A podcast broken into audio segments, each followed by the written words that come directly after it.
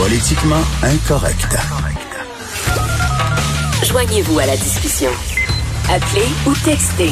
187 Cube Radio. 1877 827 2346. Alors, il y a un groupe de grosses vedettes, Robert De Niro, Juliette Binoche, Kate Blanchett, Joaquin Phoenix, lui, il est vraiment weird, et Madonna qui ont écrit un texte en disant, là, ça fait la société de consommation. Ça fait, il y a des leçons à tirer de toute cette crise-là, et quand on va revenir, il faut arrêter le consumérisme à tout prix. Et Madonna, qui chantait I'm a Material Girl, Madonna qui nous dit qu'il faut arrêter de consommer. C'est vraiment à se pisser dessus. Euh, D'ailleurs, ça fait l'objet de la chronique de Mathieu Boccoté euh, dans le Journal de Montréal, artiste millionnaire et sermonneur. Il est avec nous, Mathieu. Salut. Bonjour. Insupportable. Ah, Insupportable. ben, j'ai- lu ça et à la manière, je crois, de millions de lecteurs qui sont tombés sur ça d'un côté ou de l'autre de l'Atlantique, j'étais fasciné. J'avais l'impression, on, on aurait dit un, un mauvais texte parodique euh, avec des signatures grotesques. Or non, c'était un vrai texte euh, parodique malgré lui, pourrait-on dire, et avec toute une série de figures qui incarnent euh, le consumérisme, le matérialisme, qui incarnent les inégalités sociales, qui incarnent tout ce qu'il prétendait dénoncer et qui nous sermonnait aujourd'hui au nom, euh, disait-il, de la vie sur Terre.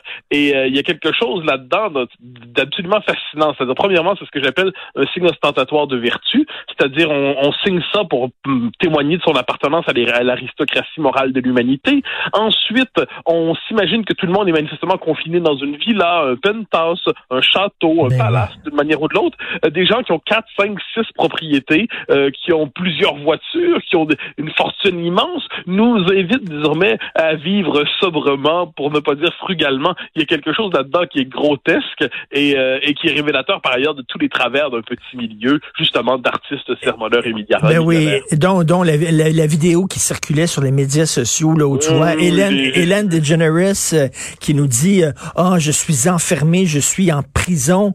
Écoute, sa maison coûte 25 millions de dollars. C'est une énorme maison avec une piscine infinie qui donne sur le Pacifique. Et là, je suis en prison.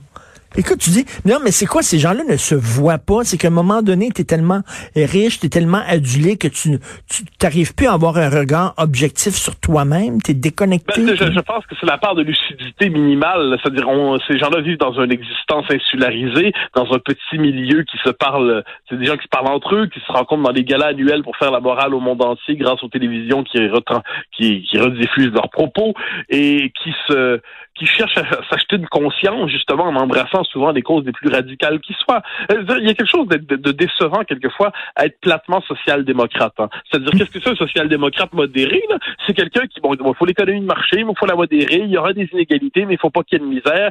Euh, il faut un système de redistribution publique. Mais une fois qu'on a adhéré à tout ça, par exemple, on n'a pas sauvé l'humanité d'elle-même, on n'a pas délivré de je ne sais quelle extinction. On a simplement amélioré concrètement et prosaïquement le sort des gens. Ça donne pas le sentiment d'appartenir à l'aristocratie morale de l'humanité. Alors que quand on dit il faut tout arrêter, le consumérisme, le matériel, il faut tout, tout, tout stopper. Il faut une révolution immense. Et on met révolution avec un R majuscule. Alors là, soudainement, on sent qu'on a une promotion symbolique. Hein, on fait partie des grands, grands réformateurs de l'histoire du genre humain. Il suffit de signer une, une- une tribune, de rejoindre la meute pétitionnaire, d'aboyer avec la bande et de dire allez, allez, cessez de consommer. Autrement dit, cessez de nous faire vivre. Il y a quelque chose dans tout ça qui est un peu aberrant. Euh, pas, surprenant. Ce sont des travers de ce milieu-là. On les connaît, mais dans les circonstances, là où l'indécence c'est qu'en ce moment où les gens se demandent bon, est-ce qu'on va être capable de payer la prochaine hypothèque? Est-ce qu'on va être capable de euh, d'avoir des bon la, la fameuse question des vacances minimalement pour les enfants cet été? Est-ce qu'on va être capable de voir nos amis pas trop loin? Est-ce qu'on va être capable de tous les, les petits bonheurs simples de l'existence qui font qu'on ne se contente pas de survivre mais qu'on peut vivre? Est-ce qu'on va pouvoir aller au Saint-Hubert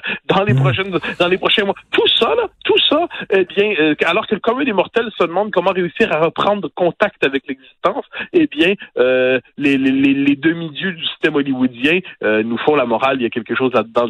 Écoute, l'exemple parfait de ça, c'est Guy la Liberté qui avait signé le fameux pacte euh, euh, écologique alors que le gars s'était envoyé dans l'espace pour son fun personnel. C'est l'affaire la plus polluante au monde, une fusée. Et il a pas fait ça lui pour une recherche scientifique quelconque. Il a fait ça pour un kick. Ça il tentait d'aller dans l'espace. Et après ça, il signe le pacte. Et non seulement ça, mais il est debout sur scène lorsqu'ils ont présenté leur fameux document. Écoute là. Ben, il y a cette formule, cette formule, on, dit des gens qui se voient plus aller. Hein. Et c'est c'est un peu ça qu'il y, y a en ce moment. C'est-à-dire, là, quand on voit Madonna, par exemple, Robert De Niro, j'ai vu passer une publi- euh, un, texte ce matin où moi, qui rappelait les différents engagements publicitaires de ces, ces grandes figures, qui, je le précise, euh, ne, ne ne manquent pas de talent, c'est le moins qu'on puisse dire. Et moi, je veux surtout pas les priver de leur droit de s'exprimer comme citoyen. Ça, comme citoyen, on devrait. Moi, là-dessus, je considère que qu'on soit riche ou pauvre, milliardaire ou sans le sou, euh, le, le- le citoyen le droit de s'inscrire dans l'espace public. Mais ce qui m'énerve, c'est profiter d'une position à ce point privilégiée et tenir un discours à ce point contradictoire avec leur réalité. Puis encore là, moi, que les artistes prennent position politiquement, quand l'œuvre d'un artiste porte un sens pour le monde, par exemple, euh, je donne euh, souvent l'exemple de Gilles Vigneault. Dans l'œuvre de Gilles Vigneault, il y a une méditation sur la nature, il y a une méditation sur notre rapport aux, aux choses, à la vie. Euh, lorsque Gilles Vigneault tient un propos écologiste, et ça me dérange pas une seconde, c'est une poursuite prophétique, disons, de son œuvre poétique. Très bien, j'embarque. Quand Paul Tichet fait la même chose, très bien, il n'y a pas de souci, ça traverse son œuvre. Mais Robert De Niro, j'ai absolument rien contre lui, j'aime ses films, mais d'où vient exactement la légitimité pour euh, euh, se rassembler avec sa, tribu de surmillionnaires pour nous expliquer qu'on devrait désormais vivre chichement, avoir le train de vie de son jardinier? Il y a quelque chose là-dedans qui, est un peu choquant. Exactement. À un moment donné, il faut aussi prêcher par l'exemple. Leonard Cohen, un de mes artistes préférés, euh, qui avait un discours très spirituel, très mystique et tout ça, mais qui vivait de façon très austère. Écoute, la petite maison qu'il avait là, au parc euh, portugais là, sur euh, Saint-Laurent, c'était une petite table de bois, une petite chaise de bois. Il vivait pas dans, les- il était dans des monastères euh, zen et tout ça. C'était pas quelqu'un qui était ostentatoire. Là. Lui, il y avait un discours, puis comme on dit, les, les bottines suivaient les babines. Oui, mais ça, faut, faut vi- faut vivre minimalement selon ses convictions. Je n'interdis pas aux gens d'avoir des contradictions. Euh, L'être humain est complexe. Donc tout, tout ça, euh, c'est pas l'enjeu. L'enjeu, c'est lorsque on se retrouve avec, véritablement, là, c'est une caste. C'est même, même pas une caste sociale, c'est une caste qui euh, est dans une position qui profite d'avantages qu'on pourrait dire structurels, euh, fondamentalement euh, insensés. C'est-à-dire, il ne devrait pas être normal de pouvoir s'enrichir presque jusqu'au milliard, ou à tout le moins jusqu'aux dizaines et centaines de millions euh, par le cinéma. L'amuseur public devenu euh, euh, quasi milliardaire, il y a quelque chose là-dedans d'un peu insensé. Et donc, ils profitent d'une situation structurelle euh, insensée qui les avantage, qui les constitue comme caste. Et, et à partir de là, euh, qui décident finalement de s'arracher moralement à leur situation douloureuse. Comment puis-je vivre avec ces millions qui m'écrasent? Euh, Oui. en disant, ben, mais on va finalement priver de leurs quelques sous euh, le commun des mortels. Et là, encore une fois, ça remet pas en question la légitimité du, du- d'un discours écologiste euh, ben, pas bien pensé, de réforme de fond, notre manière d'habiter la planète. Manifestement, il y a quelque chose qui ne tient pas dans notre manière d'habiter la planète, euh, indépendamment de la crise présente ou non. Mais, mais là, c'est pas de ça dont on parle finalement. On parle tout simplement d'indécence. Mais oui, d'indécence. Moi, j'aime bien ce mot-là, indécence. Et ces gens-là sont tellement déconnectés qu'ils n'ont pas senti le vent tourner parce que là, il y a un climat de, de méfiance de la part des gens envers les élites, les élites financières, les élites politiques, les élites médiatiques et même les élites artistiques. Les gens ne sont pas dupes. Lorsqu'ils voient ces vedettes-là multimillionnaires, ils trouvent ça indécent comme toi et moi, là. Oui, je crois. Je pense qu'on va trouver néanmoins quelques admirateurs loufoques des, des, des comptes Instagram de vedettes hollywoodiennes pour dire oh là là, quelle passionnante, euh, quelle belle euh, pétition signée par euh, euh, Madonna. En France, on va trouver pour dire oh quelle admirable pétition signée par Juliette Binoche, la cinquantième de l'année qu'elle nous signe. Hein? Mais oui. Merci beaucoup.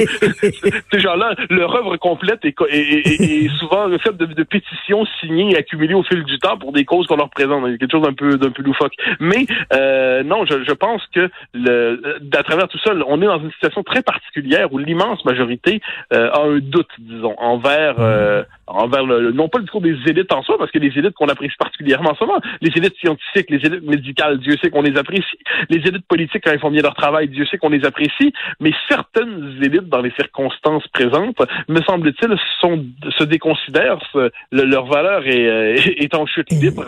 Et- là, euh, revenir ainsi en prenant la pose du cardinal pour nous expliquer qu'on doit faire pénitence à temps plein, ben je sais pas là. Dieu, nous garde de leurs conseils. Toi, tu es un intellectuel bien en vue maintenant dans la francophonie en France et tout ça. J'imagine que des occasions de, de signer des pétitions, là, tu dois en avoir beaucoup souvent, là. Oui, mais moi, je, alors, je, je, précise toujours la même chose. D'ailleurs, tout le monde le sait c'est quand on me le demande. Je ne signe que les textes que j'écris. Euh, Tant mieux. Je, je, j'en écris. Quand j'ai quelque chose à dire, je l'écris. Sinon, à moins là, que je sais pas, qu'il y ait une espèce de situation exceptionnelle, là, j'en sais une situation exceptionnelle là, sur 25 ans. mais globalement, je n'ai pas le souvenir d'avoir signé une pétition ou d'avoir euh, signé un texte que j'ai pas écrit. Ça, ça m'exaspère fondamentalement euh, parce que ne serait-ce que j'ai le privilège d'écrire par moi-même. Mais euh, j'assume ce que je dis, j'assume ce que j'écris, mais j'assume pas la parole des autres. Je pense que ces gens-là se sentent coupables d'être si riches et d'avoir la gloire, la célébrité, tout ça, que tout va bien dans leur vie. Ils se sentent coupables, donc ils se disent, ben je dois, je dois euh, véhiculer, m'associer à une cause pour, euh, ça serait le, prix à payer pour tous les bienfaits de la terre. C'est le rachat moral. Ben oui. mais, de ce point de vue, je crois que c'est Jules Renard qui disait dans son journal, euh, si l'argent ne rend pas heureux, rendez-le. Et, et, on, on, pourrait leur demander, mais parfois vous trouvez ça dur, mais je comprends. Eh bien, vivez comme votre fan du New Jersey. Vivez comme votre fan de l'Arkansas. Vous vivez comme votre fan de, de, de, de, de Laval-Ouest. Je veux dire, achetez-vous un bungalow. Vivez comme tout le monde. Redistribuez la richesse. Allez, redistribuez. Gardez-vous 300 000 dollars en cachette. Hein? Dites-nous ne pas un petit 300 000 pour vous permettre des excès, mais pas plus. Mais pour le reste, vivez comme tout le monde. On va voir combien de temps ça va tenir. Euh, il y a quelque chose. C'est pour ça, encore une fois, je, moi, je, je, je suis pas, j'ai pas le côté utopiste. Je crois qu'il est normal qu'une société ait une certaine variation d'inégalité. C'est presque inévitable euh, selon les talents, selon les hasards, selon la naissance. Ces inégalités-là sont pas toutes justes. Euh, certaines sont justes, d'autres sont injustes. Je ne crois pas à la société idéale. Je pense que je crois à la société améliorable, disons ça comme ça. Mais ensuite, il y a une chose à laquelle je crois, c'est la décence. On le disait tantôt. Or, pour moi, en ce moment, euh, ce discours-là est, est un révélateur d'indécence. Ensuite, ensuite, je suis prêt à discuter de toutes les propositions qu'on nous fera, mais je le fais avec des gens pour qui j'ai un minimum de considération. Euh, et hélas, euh, les signataires de tout ça, je ne les entre pas dans la, dans la catégorie des des, des, des, admirés. Et écoute, un excellent texte, donc j'invite les gens à le lire. Artiste millionnaire et sermonneur. Et en terminant, Mathieu, comment va ta condition capillaire? Ah mon Dieu, mais ça, il, faudrait heureusement que je ne sors pas de chez moi parce que je, ne sais pas si on se souvient de Dumb and Dumber. J'ai l'impression de conjuguer la tête de Jeff Daniels et de Jim Carrey. C'est pas mon avantage. Euh, c'est affreux. Donc je porte la casquette jusque tardivement. Je porterai la casquette jusque tardivement au mois de mai pour stimuler cette espèce de tête hirsute qui est la mienne aujourd'hui. tu, vas, tu vas avoir une tuque en plein mois de juillet. Euh, merci. En fait, je serai à la mode. oui, en fait, tu seras à la mode. Merci beaucoup, Mathieu Bocoté. Merci, à bientôt. Au revoir, au revoir.